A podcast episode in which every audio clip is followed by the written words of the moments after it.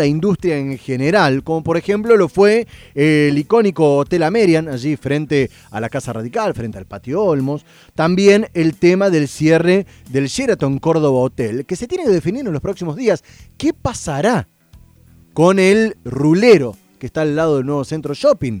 Este hotel que inauguró allá por el año fines del 97 ¿Qué es lo que sucederá? Estamos en línea ya mismo con Cristian eh, Ruiz, es el delegado gremial de UTGRA, que está representando justamente a los trabajadores de este hotel del Sheraton ante el ministerio.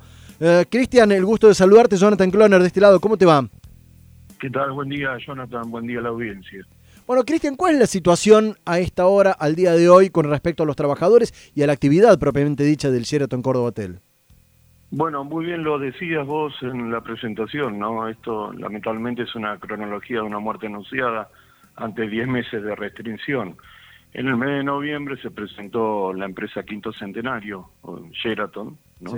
diciendo de que cerraba las puertas porque evidentemente ante las medidas de restricción al trabajo y demás, y teniendo un costo de 5 millones por mes, era imposible seguir adelante.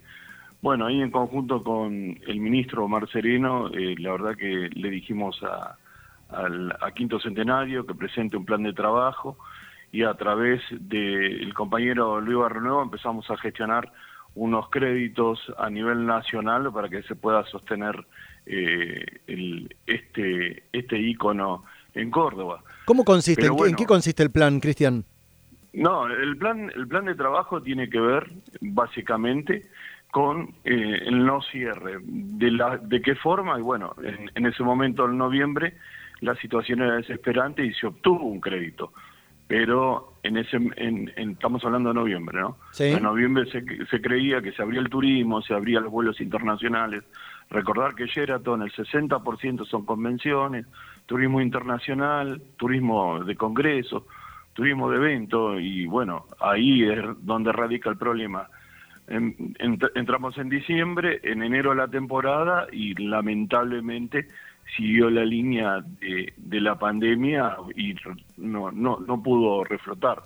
Eh, esta es la situación. Entonces, eh, eh, ponerse, incorporar personal y abrir establecimiento, lo que manifiesta el titular del hotel es que no, no le conviene económicamente. Y ahí entramos en, una crisis. Sí, a ver, lo hemos hablado en su momento con Roselot, lo he charlado con la gente, con la parte del ámbito privado. Digamos que acá todos son conscientes de la situación que plantea la empresa, que es una situación que se repite en distintas eh, cuestiones.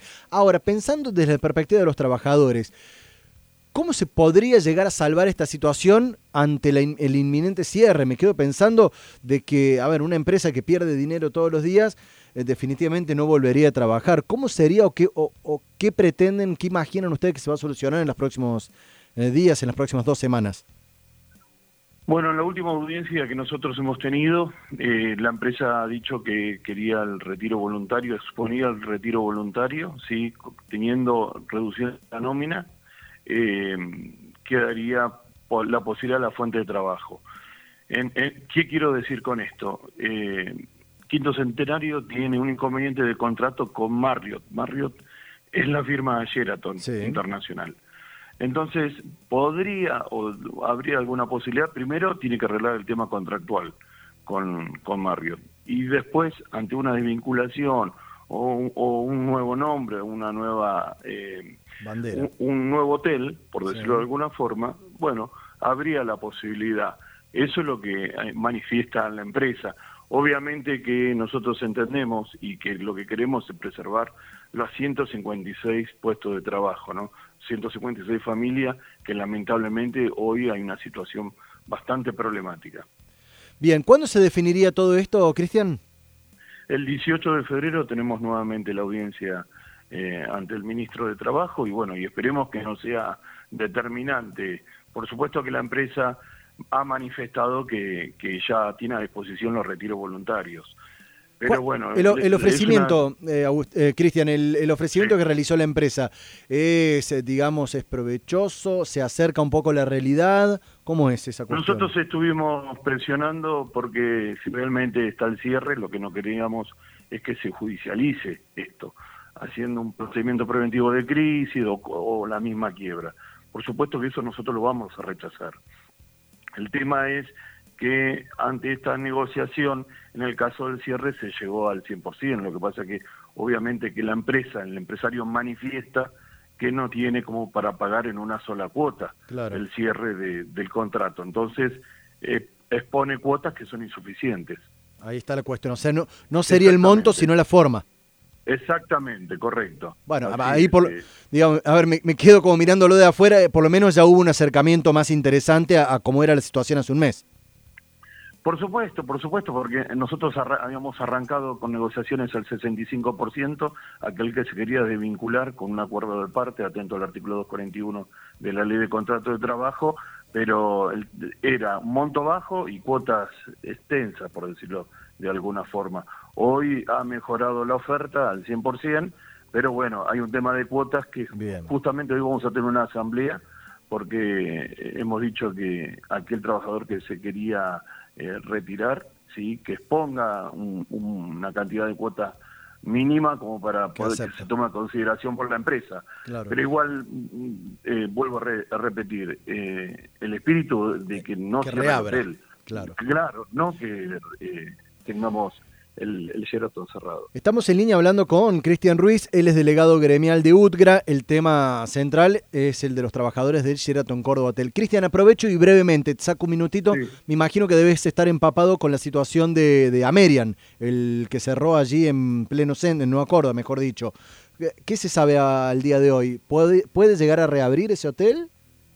Eh, nosotros, la verdad, misma situación de Sheraton el mismo target, mismos huéspedes, mismos convenciones, aerolíneas, eh, congresos, misma modalidad, y ellos acusan exactamente lo mismo, que hace 10 meses que no tienen ingreso y que el, el, los huéspedes que manejan o los eventos hoy por hoy están restringidos.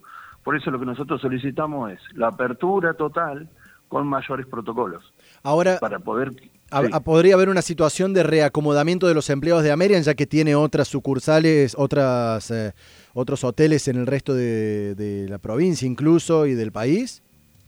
En este caso creo que no va a haber tantos inconvenientes porque eh, la nómina del hotel son de 40 trabajadores, ya 30 ya han acordado, ¿sí? Ah, o sea, quedan 10 por quedan, Claro, quedan 10 y está digamos, ¿no? Todavía esto tiene que estar manifestado en el acta del Ministerio de Trabajo, pero quedaría sujeto a una revisión de acuerdo que creemos nosotros que no, no va a haber inconveniente.